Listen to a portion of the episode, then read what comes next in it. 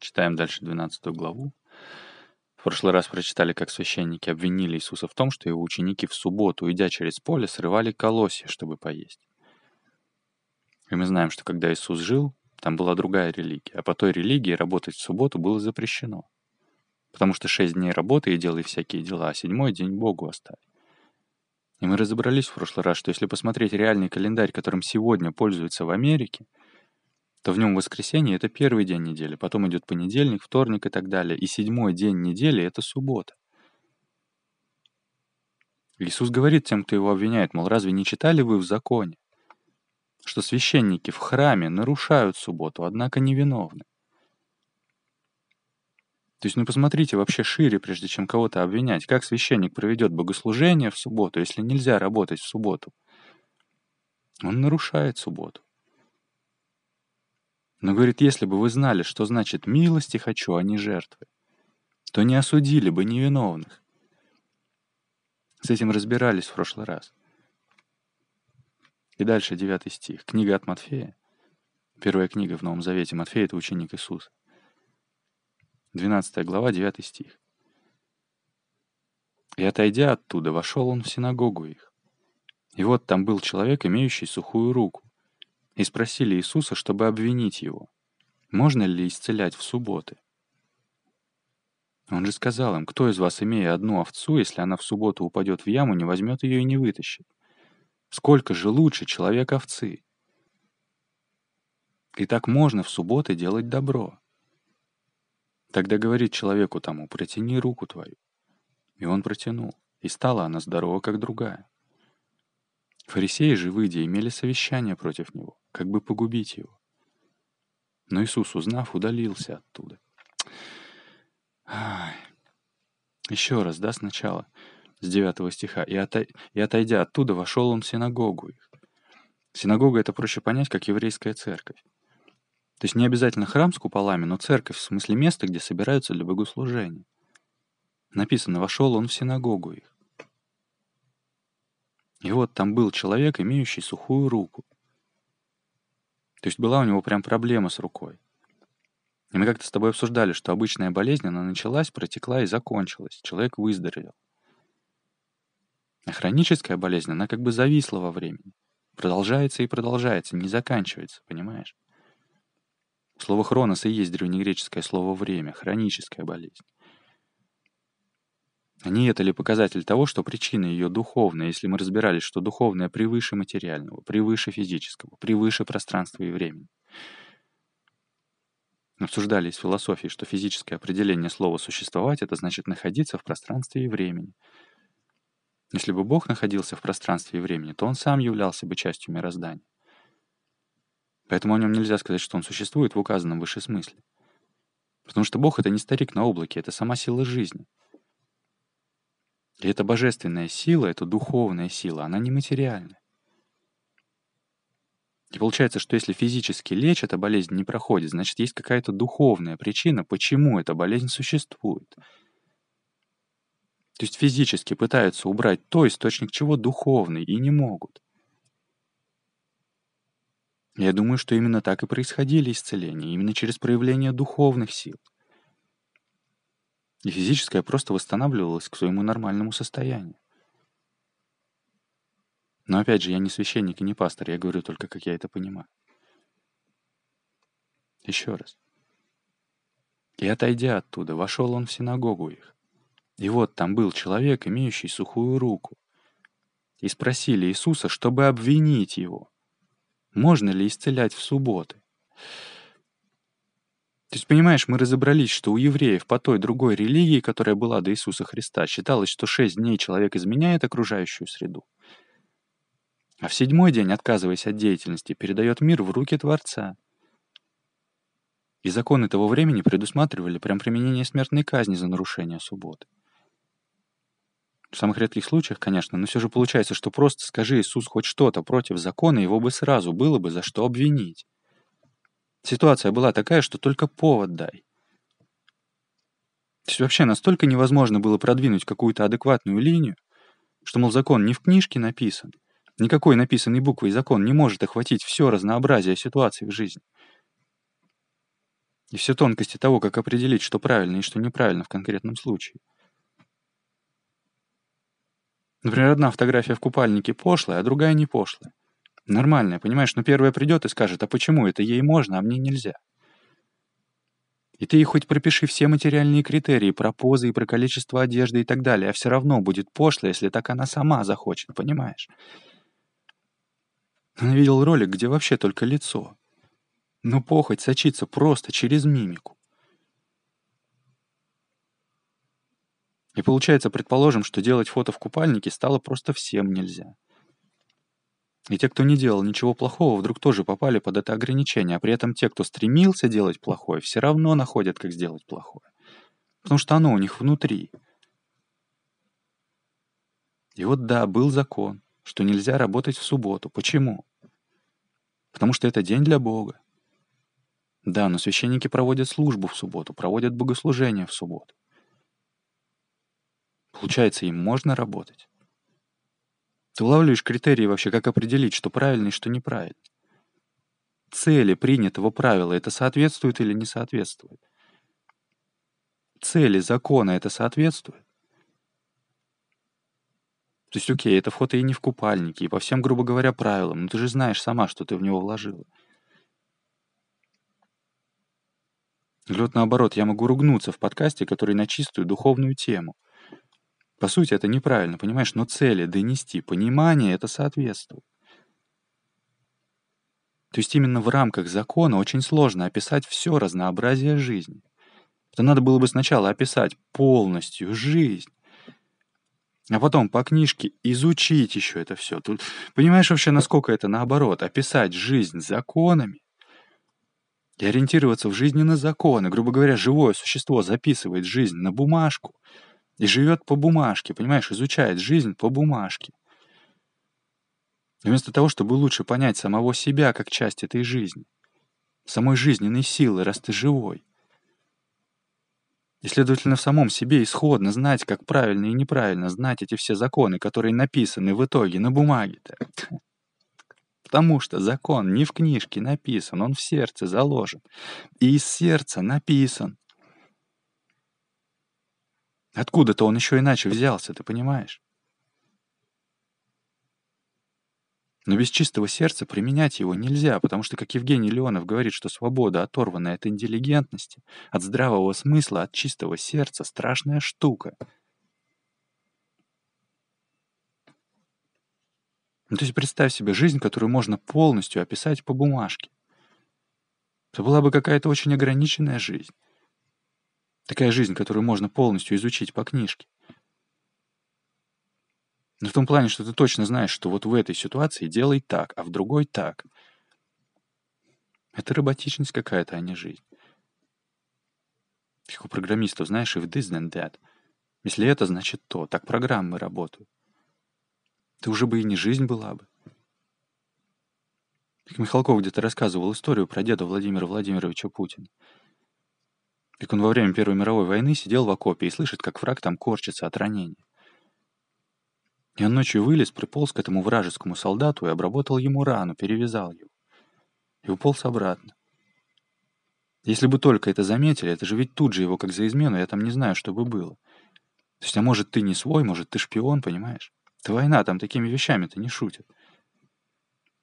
И вот Михалков говорил про искусственный интеллект, говорит, это враг, это война, Говорит, какой искусственный интеллект по каким правилам решит выползти и его перевязать? И это не зависит от того, верующий ты или неверующий, каких-то религиозных взглядов, какой то национальности. Говорит, в Советском Союзе был атеизм, но люди, которые отрицали существование Бога, все равно совершали поступки, которые нравственно совпадали с тем, как поступил бы верующий человек. Ну, то есть это вообще нормально, что невозможно описать все разнообразие ситуаций в жизни. И написать все тонкости того, что правильно и что неправильно в каждом конкретном случае. Но есть чувство правильного, понимаешь? Иисус и говорит, что в вас это понимание правильного и неправильного исходно заложено от самой жизни. Потому что вы и есть часть этой жизни, ты живой, одушевленный. Как говорится, у тебя нет души, ты и есть душа, и у тебя есть тело. Так и вот смотри еще раз. И спросили Иисуса, чтобы обвинить его, можно ли исцелять в субботы. Он же сказал им, кто из вас, имея одну овцу, если она в субботу упадет в яму, не возьмет ее и не вытащит? Сколько же лучше человек овцы? И так можно в субботы делать добро. Обалденно. Это как, знаешь, притчу, где монах перенес женщину через реку. Можно посмотреть. Монах, который перенес женщину через реку. Притча о двух монахах. Вот. Два монаха возвращались в свою обитель. Путь их пересекала река, которая из-за дождей сильно разлилась. На берегу стояла женщина, которой также нужно было перебраться на другой берег. Обед строго-настрого запрещал монахам прикасаться к женщинам. Один монах, заметив ее, отвернулся, а другой подошел, взял ее на руки и перенес через реку. Весь оставшийся путь монахи молчали, но у самой обители другой не выдержал. «Как ты мог прикоснуться к женщине? Ты же давал обед!» На что другой ответил. Я перенес ее и оставил на берегу реки, а ты до сих пор ее несешь. Обалденно. То есть да, вот у них было правило, нельзя прикасаться к женщинам. Почему? Чтобы не соблазняться там и так далее. Но если он перенес ее с чистым сердцем, без доли порока, то цели правила это соответствует. Как я говорю, свобода — это когда ты можешь делать или можешь не делать. Или наоборот, когда ты можешь не делать или можешь делать. И вот этот монах мог и делать, и не делать, понимаешь? Он и так, и так оставался чист. Вот он-то реально знал, в чем суть. Иисус и говорит, кто из вас, имея одну овцу, если она в субботу упадет в яму, не возьмет ее и не вытащит? Ну, то есть это же и есть нарушение, смотреть, как овца в яму упала и не может вылезти, и не вытащить ее, потому что работать запрещено. Именно не сделать хорошего из-за правила. Это ли не обратное нарушение? И говорит, сколько же лучше человек овцы? Спрашивали его, можно ли исцелять в субботу, вот человеку, у которого проблема с рукой. Говорит, и так можно в субботы делать добро. Великолепно. Тогда говорит человеку, протяни руку твою. И он протянул. И стала она здорова, как другая. Просто грандиозно. Мы, помнишь, разбирались, что Иисус никогда не пытался помочь тому, кто сам не стремится. Как, например, там двое слепых шли за ним и кричали «Помилуй». Как бы мы слепые, мы тебя вообще не видим, подойди к нам. Ты подойди к нам, понимаешь? А он шел, куда шел. И когда они сами подошли к нему, то забрали свое исцеление, так можно сказать. И даже тут сейчас он говорит ему, протяни руку твою. Он не говорит, я тебя сейчас исцелю или что-то такое. При том, что он рядом стоит и может прикоснуться, например. Сам прикоснуться.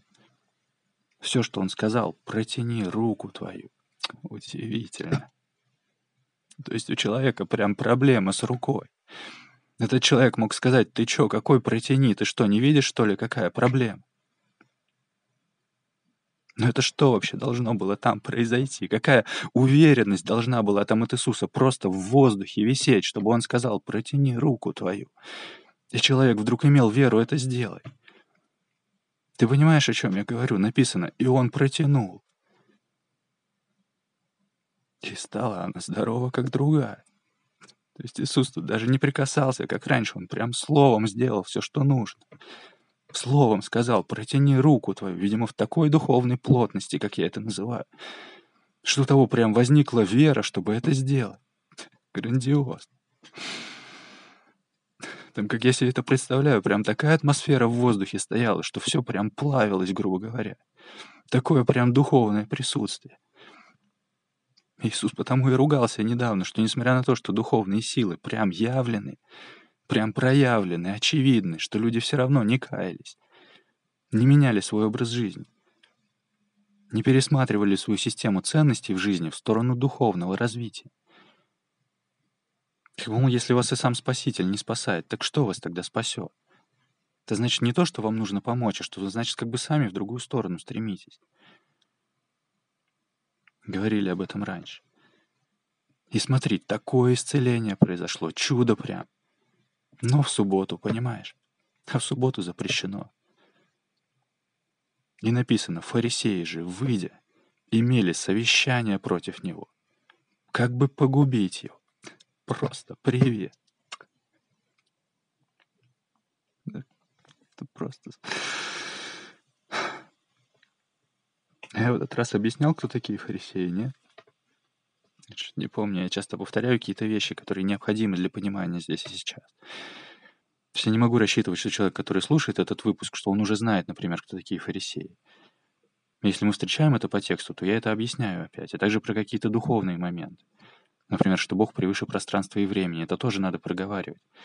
Потому что есть некая логическая цепочка выводов. Так вот, фарисеи — это, в общем, представители главного религиозного течения того времени, той другой религии, которая была до христианства. И они прям строго соблюдали те религиозные законы, это нормально. Но видишь, получалось, что Иисус говорит, мол, не думайте, что я пришел нарушить закон. Не нарушить пришел я, но исполнить. Чтобы человеку не надо было говорить «не кради», а чтобы человек сам понимал, что не надо воровать. Исполнить. Но видишь, получалось, что, например, был закон, что нельзя работать в субботу, запрещено изменять окружающую среду, а Иисус исцелил вот в субботу. И хотя он не сделал никакого вреда, но формально он нарушил закон. И написано, фарисеи же, выйдя, имели совещание против него, как бы погубить его. Но Иисус, узнав, удалился оттуда. И дальше 15 стих. И последовало за ним множество народа. И он исцелил их всех и запретил им объявлять о нем. Да сбудется реченое через пророка Исаию, который говорит, «Се отрок мой, которого я избрал, возлюбленный мой, которому благоволит душа моя. Положу дух мой на него и возвестит народом суд. Не воспрекословит, не возопьет, и никто не услышит на улицах голоса его. Трости надломленные не переломит, и льна курящегося не угасит, доколе не доставит суду победы. И на имя его будут уповать народы. Интересно.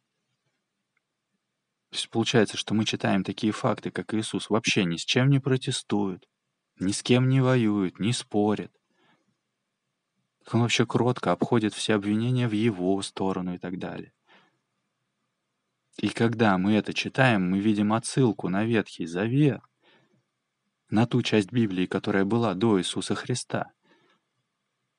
И написано, что, мол, вот, сбывается пророчество — не воспрекословит, не возопьет, и никто не услышит на улицах голоса его, трости надломленный не сломит, и льна курящегося не угасит, доколе не доставит суду победы.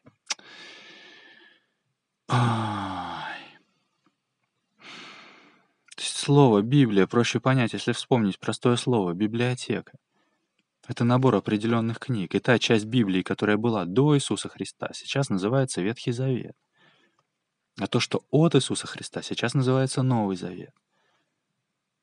Слово «завет» проще понять, если вспомнить такие фразы, как, например, «заветное желание» или «заветная мечта» или «завещание», например. То есть это как некая воля, некий договор.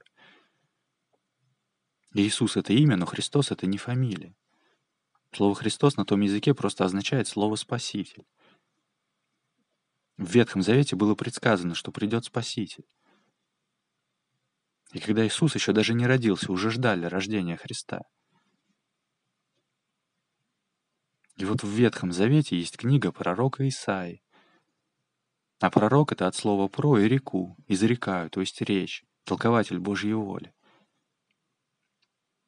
И вот мы видим отсылку на пророчество о Христе из Ветхого Завета, что все факты об Иисусе, они действительно совпадают с описанием ожидаемого Христа.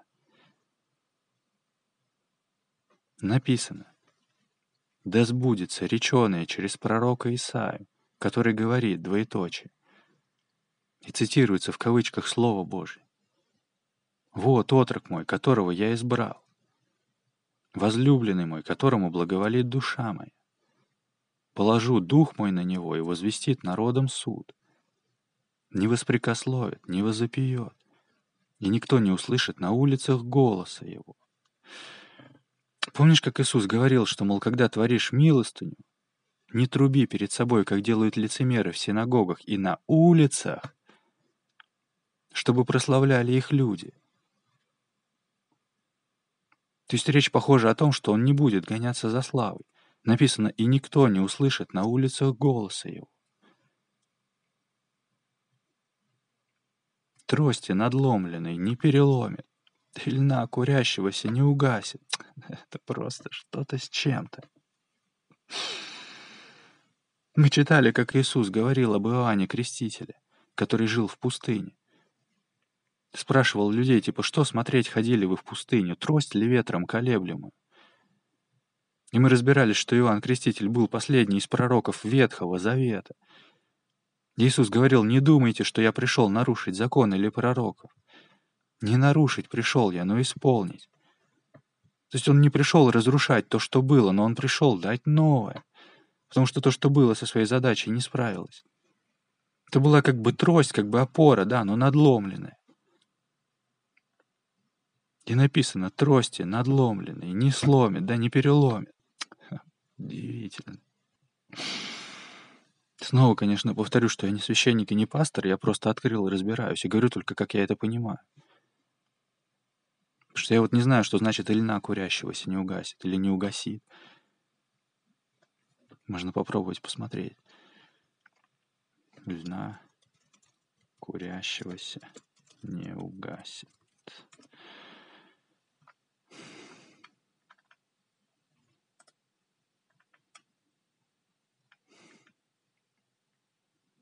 Я не знаю, подходит это или нет. Написано «глиняный светильник». Типа как свеча, да, заполнялся оливковым маслом, в котором плавал фитиль. Но когда масло выгорало, фитиль начинал коптить, в кавычках «куриться», то есть дымиться, да? Если мое предположение про трость правильное, то оно стыкуется и с тем, что фитиль начинал коптить или куриться, когда масло выгорало. То есть там как бы огонек-то еще тлеет, но уже как бы все, понимаешь? Написано, и льна курящегося не угасит. Возможно, фитиль был сделан из льна, я не знаю. Еще раз. Да сбудется реченое через пророка Исаю, который говорит, «Се отрок мой, которого я избрал, возлюбленный мой, которому благоволит душа моя». Ой. Помнишь, когда Иисус крестился, читали, как Иоанн увидел, как сошел на Иисуса Дух Божий, и слышал глаз с небес глаголющий, «Сей есть Сын мой возлюбленный, в котором мое благоволение». И тут и написано, «Се отрок мой, которого я избрал, возлюбленный мой, которому благоволит душа моя. Положу дух мой на него и возвестит народом суд». Ну, то есть тут просто все сходится, что именно Иисус — это и есть тот самый Христос, о котором было предсказано. Написано, да сбудется реченое через пророка Исаию, который говорит, «Се отрок мой, которого я избрал, возлюбленный мой, которому благоволит душа моя, положу дух мой на него и возвестит народом суд». И помнишь, читали, как Иисус говорил, мол, вы слышали, что сказано древним, не убивай, кто же убьет, подлежит суду. А я говорю вам, что всякий, гневающийся на брата своего напрасно, подлежит суду. И мы смотрели значение слова «суд», что это здание, в котором располагается государственный орган, что это процесс разбирательства судебных дел и так далее. И одно из значений — это мнение, оценка — то есть решение по поводу чего-либо, как правило, с осуждением, суд. решение с осуждением. А осуждение — это такое непринятие, пусть даже самого себя. Это такое чувство вины, осуждение, да? И получается, что если человек делает что-то неправильное, если он делает что-то плохое, то он оказывается подсудимым своему же собственному суду без всякой полиции. Он в любом случае оказывается подвержен этому суду, потому что это законы самой жизни. И так и написано, и возвестит народом суд. Возвестит от слова «вести» приставки «воз», которая означает совершенное действие. Возвести в степень, например, да, то есть не просто «известит», а «возвестит». То есть прям даст понять, прям донесет определенное понимание. В данном случае понимание суда, я так понимаю. Того, как судят законы самой жизни. Еще раз. Да сбудется реченое через пророка Исаю, который говорит, «Се отрок мой, которого я избрал, возлюбленный мой, которому благоволит душа моя. Положу дух мой на него и возвестит народом суд не воспрекословит, не возопьет, и никто не услышит на улицах голоса его. Трости надломленной не переломит, и льна курящегося не угасит, доколе не доставит суду победы, и на имя его будут уповать народы. Удивительно, ведь это же так и есть. Ты улови вообще момент, что две тысячи лет назад, наверное, и представить было невозможно, чем станет христианство. А теперь улови момент, что здесь процитированы строки из Ветхого Завета, то есть они были написаны еще за тысячи лет до рождения Христа. А ты сейчас смотришь на эти строки из позиции будущего и видишь, что оно реально так и есть. Удивительно.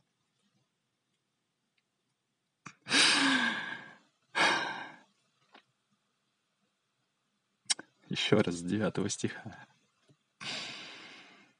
И отойдя оттуда, вошел он в синагогу их, и вот там был человек, имеющий сухую руку, и спросили Иисуса, чтобы обвинить его, можно ли исцелять в субботы.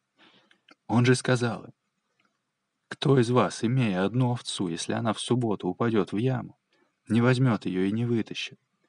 Сколько же лучше человек овцы? И так можно в субботы делать добро, Тогда говорит человеку тому, протяни руку твою.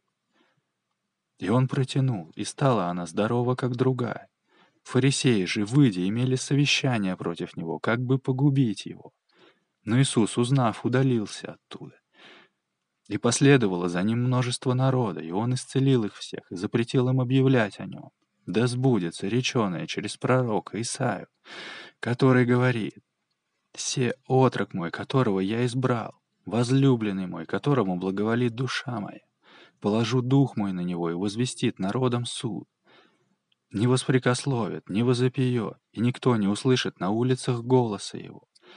Трости надломленный не переломит, и льна курящегося не угасит, доколе не доставит суду победы. И на имя его будут уповать народы. Удивительно. И дальше 22 стих. Тогда привели к нему бесноватого, слепого и немого, и исцелил его, так что слепой и немой стал говорить и видеть. И дивился весь народ и говорил, не это ли Христос, сын Давидов? Балденно. Давай это в следующий раз.